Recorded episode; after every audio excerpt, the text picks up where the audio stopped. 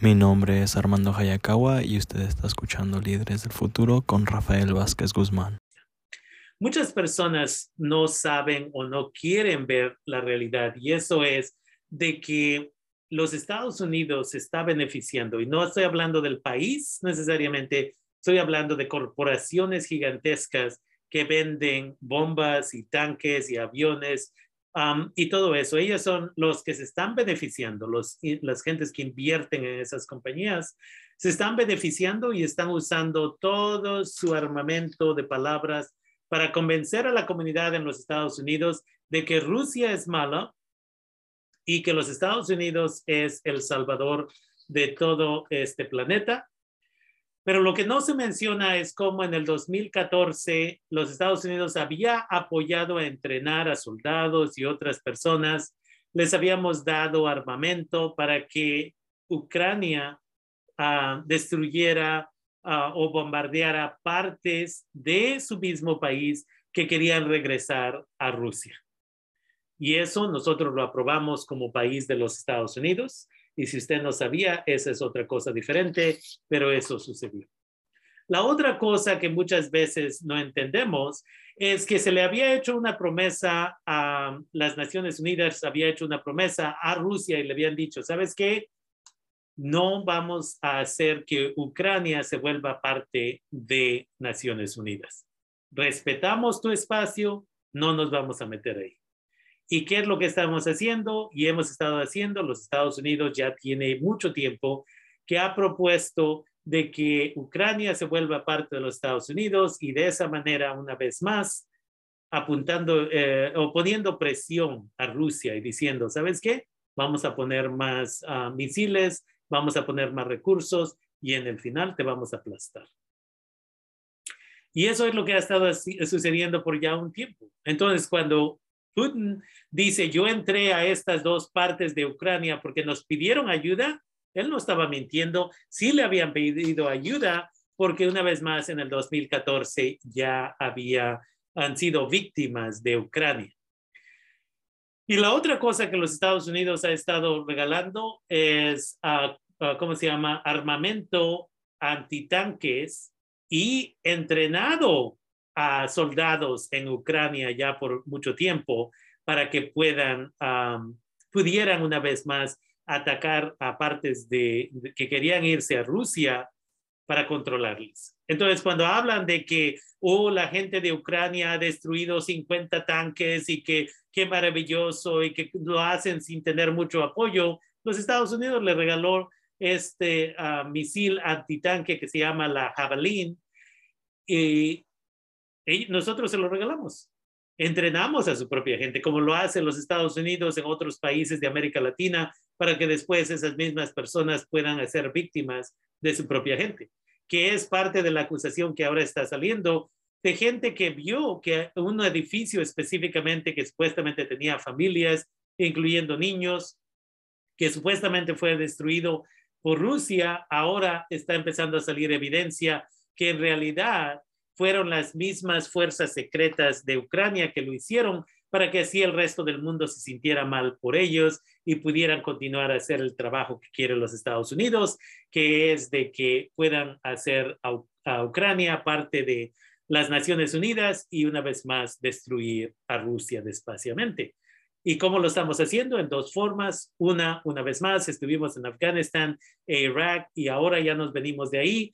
Y las compañías que ah, crean o construyen tanques y aviones y otro armamento, estaban perdiendo dinero porque ya no le estaba llegando dinero, porque ya no estábamos en esos dos países y necesitaban un nuevo lugar donde en los Estados Unidos gastara miles de millones de dólares. ¿Y qué sucedió una vez que supuestamente se hizo la invasión de Rusia a Ucrania? Los Estados Unidos y las compañías grandotas de estas que construyen este armamento empezaron a una vez más, su, el valor de esas compañías subió porque sabían que se iba a gastar un montonal de dinero en ellas. Ahora ya estamos regalándole drones a Ucrania para que con el tiempo puedan una vez más destruir más, más tanques, aviones y todo eso de Rusia.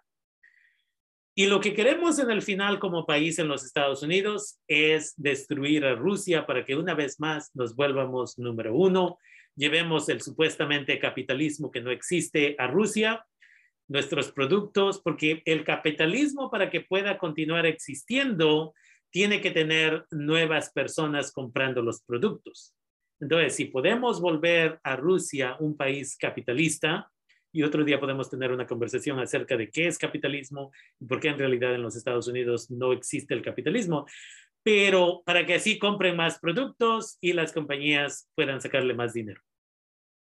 El problema que está teniendo también los Estados Unidos y, lo que quiere hacer es, una vez más, ahorita están haciendo todo lo posible para que Rusia, su, su dinero pierda valor y de esa manera podamos destruirlo sin tener que entrar violentamente al país. Pero el problema que está teniendo es que China está diciendo, ¿sabes qué? No, nosotros vamos a apoyar a Rusia un poco, no mucho, pero un poco, porque si después quedamos nada más tú y yo, Estados Unidos y China, entonces al rato tú vas a querer hacer lo mismo conmigo. Y ahí es donde estamos el día de hoy. Y nada más quería mencionarlo, porque hubo un libro que se llama Las falsedades en el tiempo de la guerra, que fue escrito en 1928 y menciona 10 puntos. No voy a mencionar todos porque uh, por el tiempo, pero menciona 20, uh, 10 puntos y nada más voy a mencionar unos porque los estamos viendo diariamente con el presidente de los Estados Unidos. ¿Qué dijo? ¿Saben qué? Rusia va a atacar a Ucrania, pero nosotros no queremos guerra, no queremos guerra. Ellos son las personas malas. Ahí ya mencioné las dos primeras.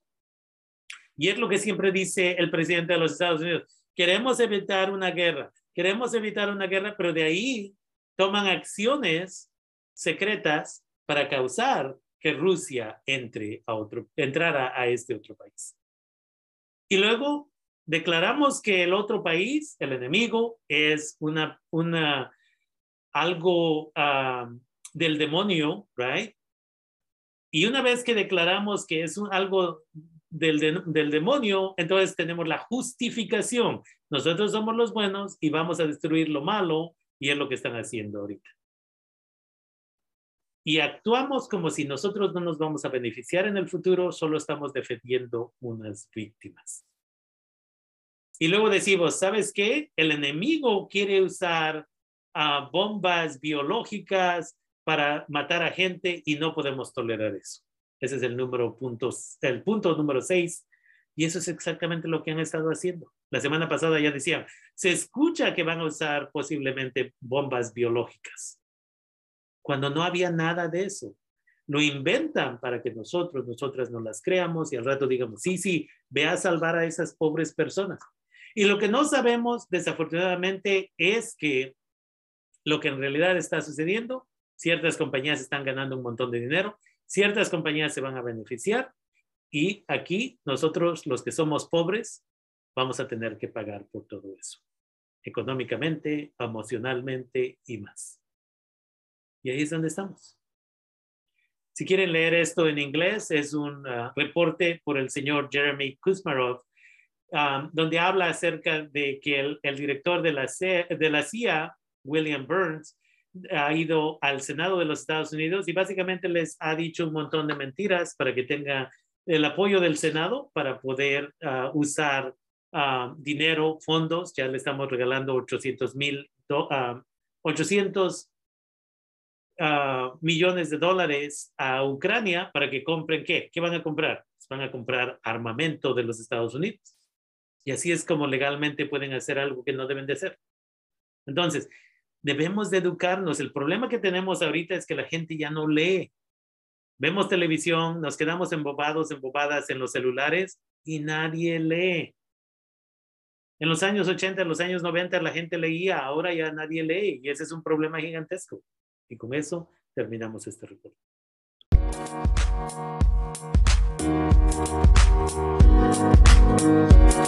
Thank.